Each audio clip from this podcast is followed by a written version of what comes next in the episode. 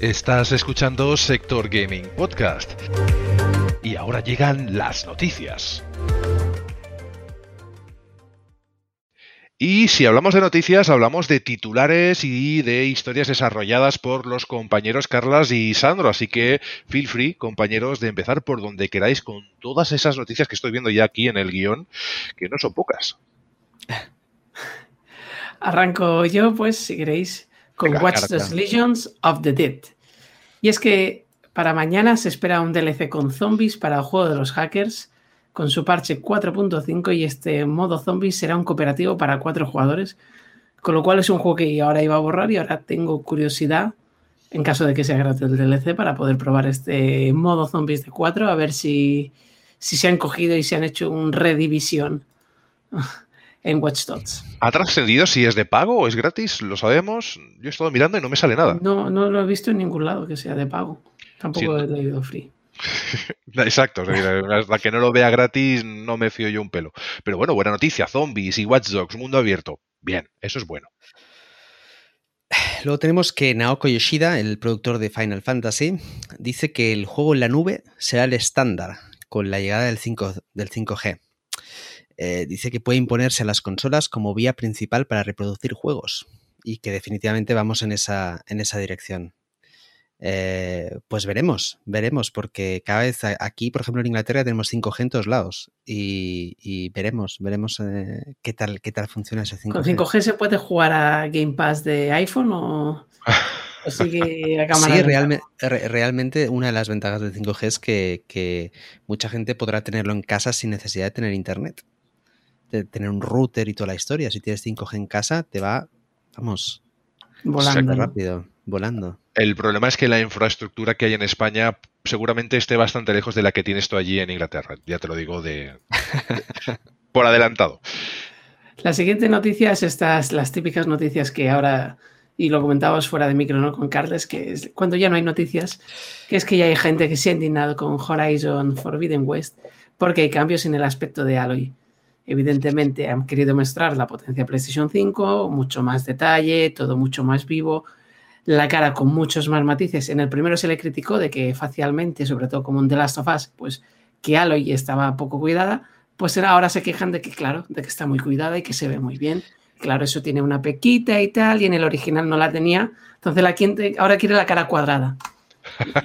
las arrugas, las arrugas son el problema. Es, de esas noticias de, relleno, ¿no? Que, ponen, pero ¿sabes que he visto más gente defender el, el trailer de Aloy que quejarse? O sea, había más gente diciendo, pero ¿cómo se pueden quejar? Que gente, de hecho, quejándose del aspecto. A mí me parece eh, muy, muy, muy chulo. El tráiler me, gustó muchísimo y, y me parece que Aloy está guapísima. O sea, nada, bueno, es directamente el State of Play más visto de, todos desde que Sony ha hecho State of Play.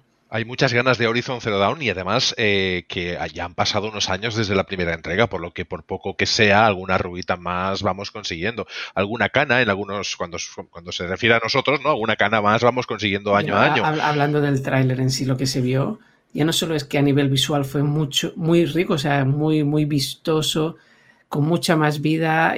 Es que encima la forma de atacar las armas había muchos elementos, muchos complementos que no había en, Horizon Zero Dawn, como esa especie de parapente, como la lanza, ese cambio que era más como una espada, que como mínimo promete que vamos a tener una jugabilidad también algo más rica. Yo me quedo con lo que dice Carles. Al final había mucha gente, mucha más gente disfrutando de lo que veía, pero como siempre hay que intentar vender, pues noticias basura. Qué problema. A mí me, con, decirme que el juego va a tomar nota, de hecho ya sabemos que esto ha sido así, que el, que el, equipo desarrollador ha tomado nota de aquellas quejas que hubo en su momento, ¿no? De que estaba un pelín vacío, de una jugabilidad, la jugabilidad fantástica, lo que sí que es cierto que, bueno, había muchas zonas en las que no había prácticamente nada, o era todo muy en plan Walking Simulator, de que no había, bueno, en fin, todo esto hemos eh, tenido muchos años para desarrollar, para poder añadir, para poder tomar nota de lo que la comunidad indicó, y creo que vamos a tener un señor juegazo. Pues sí, continuamos con Far Cry 6 y es que, se ha revelado el tamaño del mapa y es enorme. Tiene un escenario enorme eh, y aunque ya habían dicho eh, con anterioridad Ubisoft que el mundo de la sexta entrega sería el más grande de toda la saga, eh, es enorme, es, es, es, mucho más grande de lo que esperábamos. Y que al fin sabemos la fecha de salida, que es el, el 7 de octubre en PC y consolas. Y la pregunta, ¿es enorme o...? lo mejor es que la historia pinta alucinante y las opciones de juego, lo que se pudo ver en esos casi cinco minutos, para mí me, me dio la sensación de que puede ser incluso el mejor Far Cry de, de, lo que se ha visto. Lo que más miedo me da es que ¿para qué ibas a hacer el mapa tan grande? Déjalo como de 5. Yo no quiero más grande, porque cuanto más grande, más miedo me da. Y más es más eh, Valhalla, más eh, secundarias tontas. A mí, a mí más... me gusta el mapa más pequeñito, más, más chiquito. A mí, Far Cry, este Far Cry por lo menos, me da muy buenas sensaciones, me da muy buena, no sé, ¿Sabes cuando tienes un juego y dices, este me da buena vibra? Eh, espero que no pase como con Recon, ¿no? Que la segunda, o sea, después de ese reboot y de enfocarlo a mundo abierto, la segunda entrega fue un poco más floja. En este Far Cry llevamos un par de entregas de Far Cry que lo estamos pasando muy bien, Sandro, y hemos jugado sí, y con, hemos con estado el 5 volvimos a disfrutar de, de, lo que era Far Cry puramente Puro. dicho, ¿no? Sí, señor. Mm. Así que este 6 solo que esté a esa misma altura. Y si es más grande o más pequeño, pensar una cosa, si es más grande, seguramente tenga zonas que sean más cerradas donde pasen intramisiones. Y eso también me gusta cuando lo hace Ubisoft, ¿no? Que hace como secciones o zonas que no puedes acceder así como así, o aeropuertos, o... Bien, lo vamos a ver y lo vamos a jugar y vosotros quienes nos escucháis y nos seguís, pues lo vais a disfrutar con nosotros porque traeremos gameplays.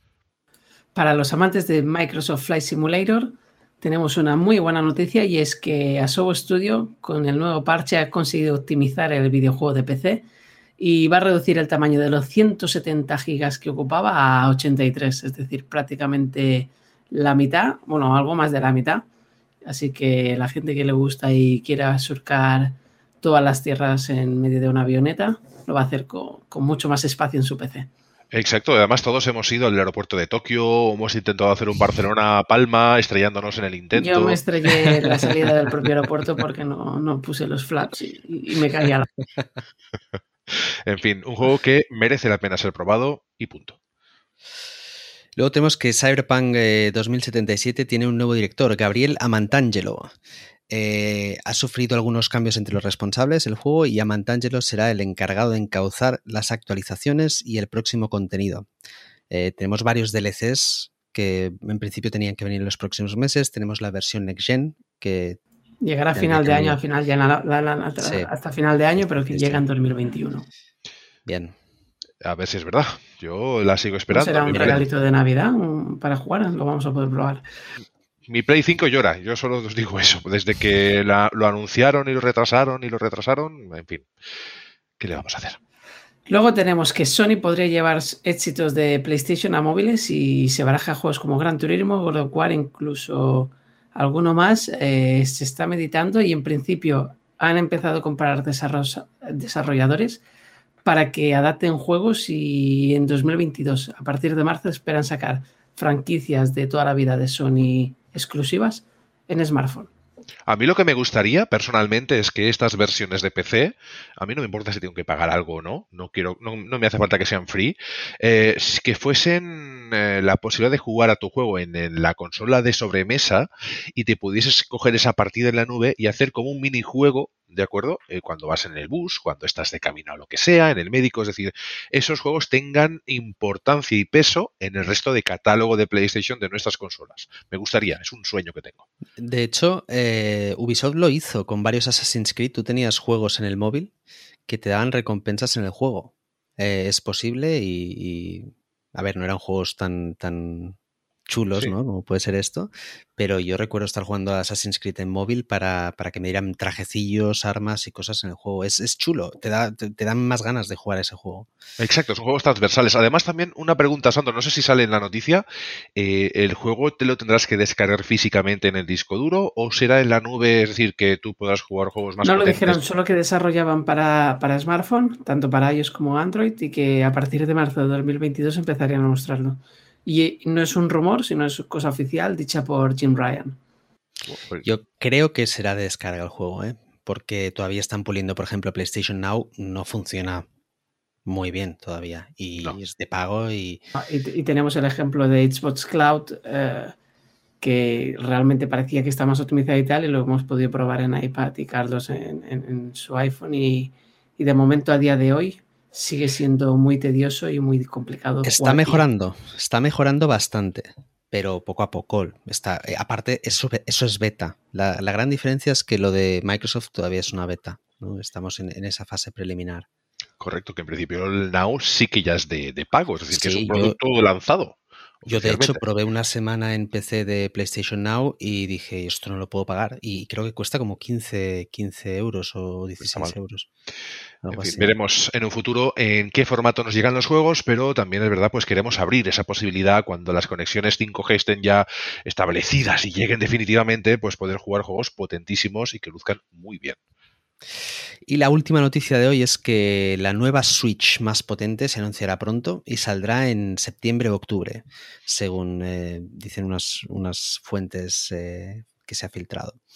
El anuncio se podría producir antes del E3, del 12 de junio, y sustituirá al modelo original. También, palabras mayores, se habla de un lanzamiento de Metroid para este año. Directamente en Walmart de Canadá ya lo han listado para finales de octubre y que estaría con la propia Switch Pro y ya ha aparecido allí.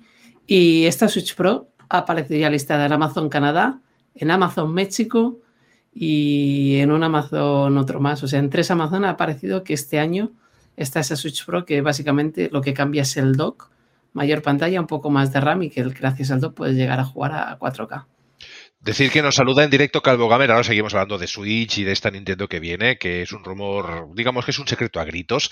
Saludamos a Calvo Gamer que nos dice, hola señores, hola señor, eh, desde aquí te mandamos un abrazo muy grande. Y Miguel nos ha dicho una cosita que dice, yo pienso que lo importante son los juegos ya que Nintendo Switch ahora mismo es la menos potente, pero miremos sus juegos exclusivos de calidad, los Mario, los Luigi Mansion, los Zelda y entre otros. Eh, es decir, que en cuanto a IPs nuevas, claro, no son IPs nuevas realmente, pero bueno, nuevos juegos de IPs ya conocidas, pues Nintendo está empezando a, destacar y un poquito es la que lo está consiguiendo en esta, claro, es que tampoco pertenece a esta Next Gen Nintendo en realidad, está en otra Va liga. por libre. Va por libre y, el problema de, que tiene Switch es que los juegos son first party, los, los grandes bombazos son first party, entonces no puedes sacar un first party cada mes. Tienes que tener un tiempo de, desarrollo, tienes que...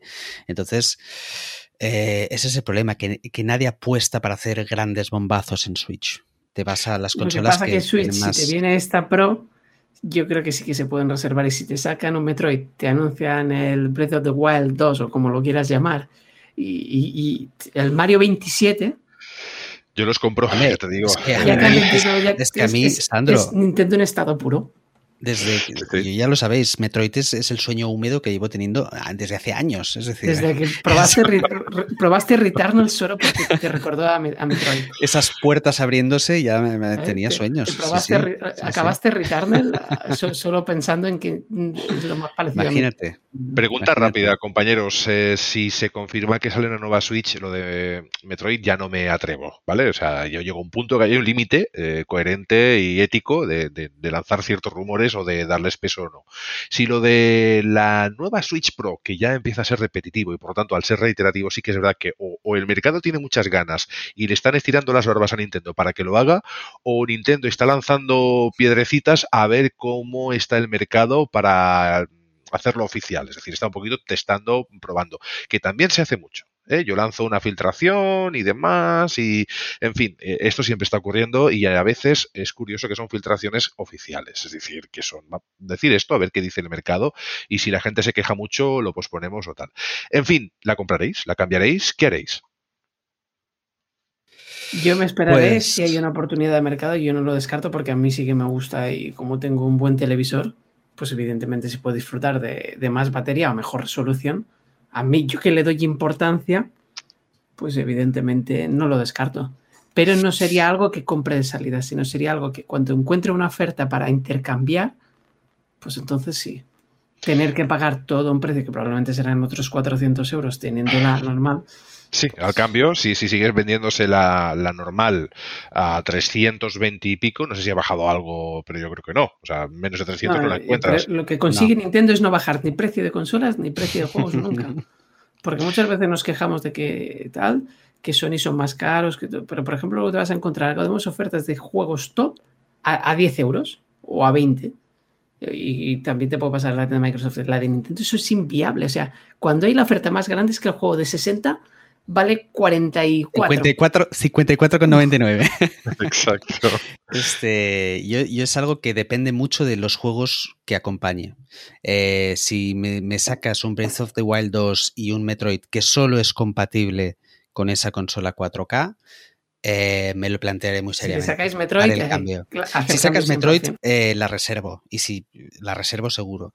Pero, pero no es, para mí no es una necesidad.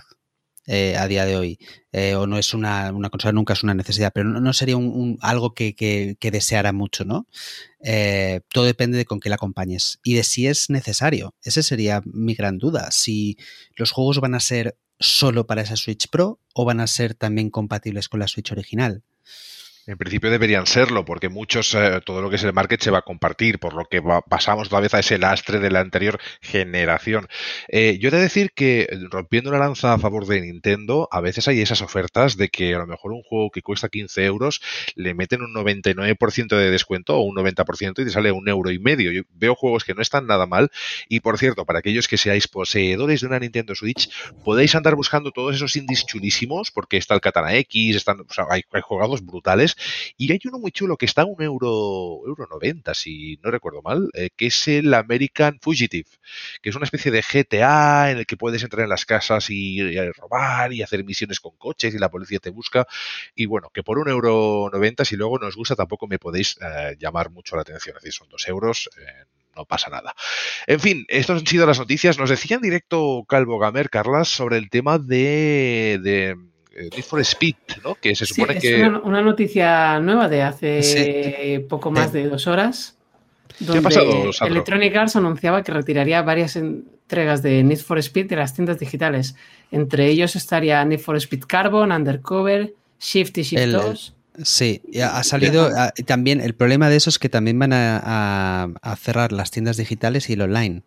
O sea, van a cerrar las, las tiendas in-game dentro de los juegos y sobre todo van a cerrar el modo online. Entonces te vas a quedar con un juego eh, single. a partir de septiembre ya solo podrás jugar en el single, en caso de que lo tengas, porque si no lo tienes tampoco ya no lo podrás adquirir.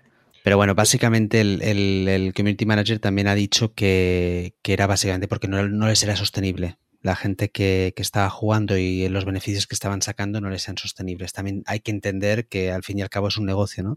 Pero siempre está esa, esa polémica de, ostras, sacas un juego con multijugador y, a mí, y cuando tú decides lo, cierras, ¿no? Entonces eh, estás cerrando parte de lo que tú has vendido. El mejor juego multijugador de ese género es el Test Drive Unlimited y punto. Y ya me vienes a hablar del que quieras después. Pero he jugado más horas a ese juego que probablemente a casi todos los demás, menos Baldur's Gate y algún Dragon Age. Eh, es el juego que más horas pues le he echado en mi vida. Pues tú imagínate que de pronto cierran el, online y te quedas, bueno, es, es cuando tú compras un juego, tú compras ese multijugador también. No es como que compras el single player y te ponemos el multijugador hasta que nos deje de ser rentable. Entonces, para mí es, una, es una polémica que podríamos hacer un, debate algún día sobre el tema porque es, es, vamos, es, curioso. Es, un debate interesante, además también la sangrada que ah, debe tener, eh, si no hay usuarios, la sangrada que debe ser mantener servidores de un juego que, que, debe costar una pasta, ¿no? Con todo eso. Pero bueno, en fin, también hay opciones alternativas, que es reducir esos servidores a, una mínima el servidor, haces que sea host el, propio usuario, por ejemplo, en vez, de, en vez de, o sea, que no hayan servidores dedicados, que tengas... Eh, Ah, lo puedes diseñar de otras formas.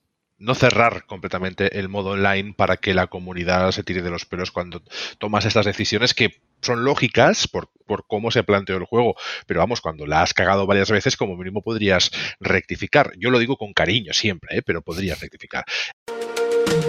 Llegamos a la sección de valoración de videojuegos. Sigues escuchando Sector Gaming Podcast escuchando y viendo, ¿eh? no nos asustemos. En fin, que esta, esta vez toca hablar de Biomutant, ¿no? Bio... Bien, gracias. Y obviamente el maestro de ceremonias es el señor Carlas, que lo ha podido jugar y nos va a explicar un poquito sensaciones en general. Te voy a pasar aquí a la pantalla grande y nosotros a tu lado haciéndote preguntas y resolviendo dudas. La base un poco es la que hemos dicho al principio. Para mí es un juego que es más cercano al indie que un, o a un doble A o pero que en ningún caso eh, tiene la vítula que le ha querido dar de, de AAA o de 20 consolas.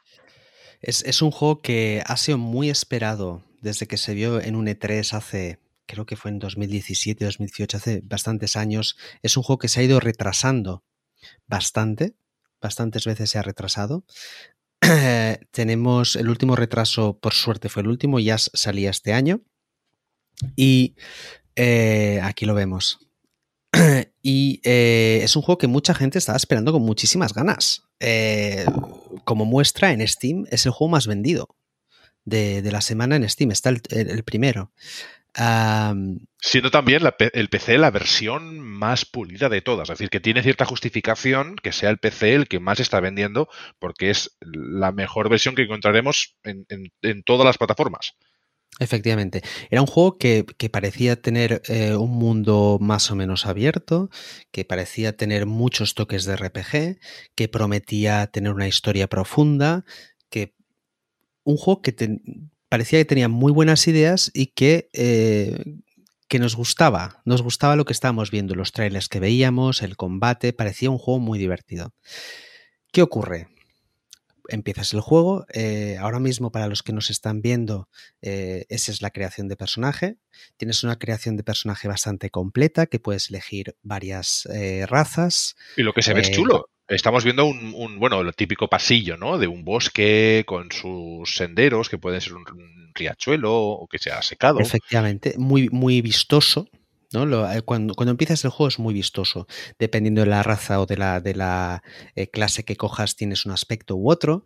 Tienes habilidades. Eh, y hasta ahí el juego promete mucho. Tú te creas tu personaje, vas adelante, te hacen la primera elección es bien o mal. Eso ya te da a entender que van a haber decisiones que te van a dar karma positivo y decisiones que te van a dar un karma negativo, con lo cual parece que el juego es muy profundo, ¿no? O sea que va, va promete, el juego promete muchísimo. ¿Qué ocurre cuando realmente eh, pasas esa introducción, no? Para empezar, al cabo de unos 15 minutos ya estás del narrador un poco hasta las narices, ¿no? Porque el, el narrador aparece en todo momento. ¿No? el narrador no es una voz que no para de hablar y es, de las pocas voces que vas a escuchar en todo el juego, ¿no? Es, constantemente te va contando todo. Eh, cualquier cosa que pasa te la cuenta. Los diálogos, como no hablan inglés o español o lo que sean, los bichos, los bichos hablan, bla, bla, bla, bla, no te enteras de lo que está diciendo, entonces el narrador te lo traduce después. Entonces el diálogo se hace muchísimo más largo porque no es, no es, no, se hace como. O sea, escuchas primero e, ese dialecto y luego te habla de nuevo. Y luego te habla de nuevo el, narrador contándote ¿no? lo, que, lo que han dicho. Por eso el narrador es algo que, que, enseguida se te hace muy, muy pesado. Ese primer combate que estamos viendo ahora mismo es, es como un combate introductorio que se ve, ah, para los que nos están escuchando, se ve un monstruo muy grande y te van enseñando un poco cómo es la lucha, ¿no? Y, te das cuenta, ostras, que promete mucho, que tienes muchos movimientos, tienes una pistola, por ejemplo, puedes llevar. Qué chulo, el, ha hecho salto, eh, el plan Max Payne, ¿no? Un poquito. Sí, sí, sí, sí. Y tienes muchas combinaciones de teclas, ¿no? Eh, eso a mí me ha sorprendido que un juego así, solo empezar, ya te dé tanta, tanta información para mm, luchar de formas distintas. Eh, también existen poderes dependiendo de la clase que cojas, tienes eh, lo que sería el equivalente a la inteligencia, con lo cual te da la impresión que estás ante un juego que será que, pinta muy bien, que es muy profundo y que, que, tienes ganas de ver más. ¿Qué ocurre? Cuando pasa esa introducción, te das cuenta del verdadero juego. Y el verdadero juego es un juego que vas sala por sala o, o llámala sala, llámala zona por zona, con unas puertas cerradas y que cada vez que entras a la puerta, pum, sale una animación, una cinemática que te entran tres enemigos y cuando acaba la cinemática matas a los tres enemigos, abres la puerta que te abre paso a otra zona donde te aparece otra cinemática, te aparecen otros tres enemigos que son distintos, los matas, abres otra puerta y esa es la mecánica durante las, las, primeras horas de juego, al menos, todo lo que he podido jugar hasta ahora. Eh, y luego hay un enemigo final con el cual puedes hablar Y a veces no necesitas ni luchar contra el enemigo final, porque puedes convencerle de que no luche. Algo que, que, que pierdes total, pierde toda la gracia también, porque ok, puede ser muy pacifista, pero eh, entonces el juego se convierte simplemente en ir de sala en sala matando a tres enemigos en cada sala y llegas al final y le dices al, al enemigo, perdóname mucho, eh, eh sigamos y ya está, ¿no? Es, es, una, es, e, es, una, secuencia eh, pesada de lo que es el juego, es decir, viene muy sesgado por esta sala, sala, sala, sala. No hay un el... mundo abierto o, o, semiabierto o es o viene a ser algo parecido lo que nos pasó con los Vengadores. ¿Os acordáis cuando jugamos los Vengadores que pensábamos que iba a ser un mundo abierto y finalmente sí. era un semi bueno, es que ni semi, era como es... unas, unas, salas grandes donde no hacías casi nada y todo era laboratorios cerrados, con, con más o menos el mismo Efe, recorrido. Efectivamente, es, es, la misma. Es la misma sensación, ¿no? Es la misma sensación. O sea, incluso para mí, mucho más pequeño que los Vengadores. Eso es porque Ostras. Eh, acabas con los enemigos y es que hay otra puerta y vas a la siguiente puerta y hay una animación que las animaciones, ya te digo, ¿eh? se hacen pesadas porque en cada puerta no tienes que hacer una animación de cómo entran los enemigos y una mm, frase del narrador de hace buen tiempo y pum, y los enemigos. Entonces. Perdón eh, que me ría, eh, pero es que me hace mucha gracia. Pierde, pierde un poco el, el, el, el flow, ¿no? o sea, es como que, que, te van cortando mucho y, te quitan, te, te, sacan un poco las ganas realmente de, de, jugar. La historia, que pintaba muy bien también porque empieza con el concepto de que nos estamos cargando el mundo. Está ese árbol de la vida, que, que no sabes nada, porque la, el narrador no te acaba de contar bien bien, ¿no? Te van soltando cosas y conceptos que no acabas de entender al principio. Entonces está este árbol de la vida que se está muriendo porque nos estamos cargando el planeta y toda la historia. Entonces dices, es un poco el, el toque ecológico que está chulo. Pero es que la historia no te la, están, no te la cuentan bien. Muy manido también, ¿eh? El tema del mundo sí. destruido, que hemos de salvarlo, eh, lo hemos visto muchas veces. Lo que pasa que, bueno, que siempre es recurrente y si está bien llevado, pues, pero me dices que tampoco. Efectivamente, el problema es que no está bien llevado. El problema es que la historia no está, no te la están contando bien, que la historia no mata. Es eh, el potencial que puede tener Mm, empieza, ya te digo, acabas esa primera introducción, que es lo que estamos viendo en el, en el vídeo, y cuando acabas la introducción te plantean eso, que tienes que ir a, cargarte o hablar con ciertos eh, líderes que están destruyendo el planeta, ¿no? Y ya está. Y es, esa es la historia, no hay, no hay más. Y tienes ese narrador que te la va contando poquito a poco. Y un cortarrollos total es que cuando acabo de matar al una primera zona, encuentras a la, a primera persona que no eres tú, que, que, te habla, y de pronto un flashback al pasado que, que, tiene muy poco que ver con la situación en la que estás ahora, que es, no, no entiendes muy bien por qué estás, está muy, es como que lo hubieran cortado a trozos y lo hubieran puesto así, pum, de relleno.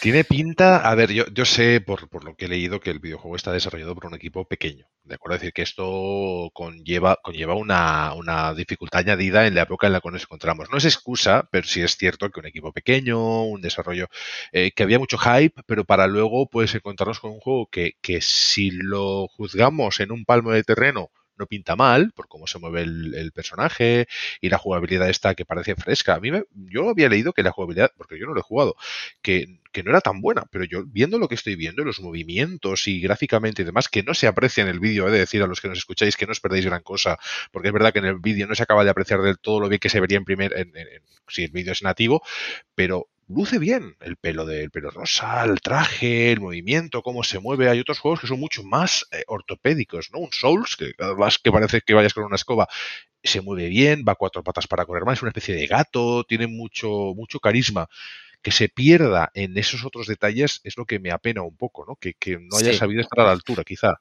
Porque algo que, que, un equipo indie puede hacer perfectamente es contarte una, una, buena historia. Pueden tener una buena idea, contártela bien y luego si el juego no tiene tan buenos gráficos o no tiene, pues se lo perdonas porque es un equipo indie, ¿no? En este caso, la estética a mí me ha gustado mucho. La estética me ha gustado mucho, me parece súper bonito, muy chula. Súper bonito. Muy chula. Sí, sí. Y era una de las cosas que nos atraía más, ¿no? En, esos trailers que habíamos visto y demás. Tiene detalles que son muy divertidos, que es que cuando estás haciendo el combate vas viendo esos globos de cómic, esos, eh, esos click, pum, punch, ¿no? Que, ves en, en, los, en los cómics. Eh, tiene cosas, ideas muy buenas. El crafting, puedes craftear. Eh, es, es, bastante profundo y me gusta. El crafting es parte de lo que, de lo que más eh, me ha gustado. El equipo, también parece que al principio que puedes configurarte muchas cosas, pero acaba siendo un poco eh, limitado, ¿no? Por eso lo calificaba al principio como un quiero y no puedo, ¿no? Yo creo que, que es un juego que tenía muy buenas ideas, pero no llegaron a acabarlas de, de, de exprimir al máximo, ¿no? de desarrollar todo su potencial. Eh, eh, quizá lo que más me apena es el tema de la historia, que decíamos, que no, no es una historia que te, que te, que te den ganas de, de continuar y de, de, seguir y de seguir y de seguir. Es una historia Qué que lástima. está... Que, que- que pierdan, que pierdan a- al, al usuario, que lo saquen del juego, ¿no? Con, con algo así, no sabiendo hilar algo que en cuanto a diseño ya eh, y estética eh, ya te llama la atención, ¿no? Y que Sí. como mínimo tienes esa confi- eh, al menos es eso, ¿no? Que tienes al, al usuario interesado en tu producto y que algo mal llevado lo, lo saque fuera. Eh, tengo la duda, Carlas, de que como juego y demás, me dices eso, que es un juego que parece que es un quiero y no puedo, que se ha quedado un poquito en esa intención. Tengo la duda de, de si a lo mejor eh, el juego, cuando estaba planteado, siempre lo hemos dicho más de una vez en este programa, ¿no? En lo de el juego encima de la mesa como papel, sin, sin ningún diseño, sin ningún esbozo, solamente como estructuras y bolígrafo y, incluso lápiz. Seguramente la idea inicial era potentísima y muy buena, pero probablemente se han tenido que recortar cosas y es la sensación que me da por lo que me explicas. Es decir, que es probablemente si todo lo que había en ese primer dossier, ¿no? cuando tu videojuego es un trozo de papel con muchas letras y, y estás convenciendo a la gente para desarrollarlo y demás, seguro que eso tenía una pinta brutal y que luego con todo lo que ha ocurrido a lo mejor han sufrido algo, ¿no? Ha pasado algo ahí, seguro. Ta- También lo que yo creo es que a lo mejor era un juego que era mucho más pequeño, era un juego mucho más eh, eh, de, estar por casa, ¿no? Era un juego más de tenemos, somos un equipo pequeño, tenemos esta idea y, y a lo mejor con el éxito que los trailers eh, tuvieron, que todo el mundo, había un hype enorme por este, por este juego, sobre todo hace unos meses, ¿no? Antes de, del último retraso. Claro, a lo mejor eso hizo que THQ Nordic, que es el, el- el- los, los que han publicado el juego, eh, les haya dicho, ostras, ¿por qué no retrasamos el juego seis meses y lo hacéis más grande o lo hacéis más tal? Y entonces hayan, claro, en seis hayan meses. querido... No, no, no lo sé, ¿eh? estoy hablando por hablar, pero eh, Sí. a lo mejor hubo un productor detrás o alguien que dijo, ostras, con el éxito que está teniendo este, el hype que estamos generando con estas trailers y esto que estáis mostrando, ¿por qué no lo hacéis más grande? ¿Por qué no, no, no, tenéis un poco más de ambición? ¿no? Eh, porque a lo mejor es un juego que si hubiera sido más, más chiquititos, a lo mejor la historia es más secundaria, pero tienes un buen combate, tienes un buen crafting, tienes una estética muy, muy buena. Pero claro, cuando lo haces así tan, tan, acabas haciendo un juego genérico. ¿No? Acabas Sí. haciendo un juego que es que pierde, pierde el encanto porque te, se te hace aburrido. Es como sala, matar. Lo estáis viendo en el vídeo. Lo que estáis viendo en el vídeo es el juego. Es sala, matas un grupo de enemigos, siguiente. Sí, y es así, tal cual, y y lleva siendo así desde el principio del análisis de la valoración de, de Carlas. Eh, sí, aquí se, se vuelve a repetir esa premisa, ¿no? De un buen videojuego, a veces menos es más. Cuanto más quieres añadir, más quieres hacer. Aquí quizá no tanto por cosas, porque realmente los detalles yo creo que están muy bien, los combates son muy chulos, sino el, el problema ha sido que probablemente lo hayan querido alargar. También tengo esa sensación de que o lo han querido alargar o que lo han querido recortar. Es decir, hay, hay, hay algo ahí. Es decir, en, en el, si lo han alargado es como la mantequilla, mm, demasiado pan y poca mantequilla, por lo tanto han alargado algo que no daba para más, o lo contrario. Querían hacer muchas cosas, pero siendo un equipo pequeño y con, se han venido arriba y no han acabado de cerrarlo como debiera. En todo caso, el juego creo que no ha vendido mal del todo. Es decir, es un producto que está vendiendo bien y que está en esa gama de segunda línea, que es, es, que, es que yo realmente lo veo, es muy chulo, pero me parece más un indie. Es decir, realmente tendría Sí, que ser. pero eh, se vende por 60 euros. Ya, no, no, Entonces, no, claro. eh, bueno, oye, no puedes vender un juego a 60 euros y, y- y, bueno, como es desarrollado por un equipo chiquito, pues, pues perdonarle los, los defectos, ¿no? No, no, no, no, no, para Eh, nada. Entonces, yo creo que, que este juego lo vendes por, por 30 euros y es, un precio mucho más eh, mucho más ajustado, ¿no? Sí, aquí dice, de hecho tenemos un chat en directo. ¿Lo tienes a mano, Sandro? ¿Lo quieres leer?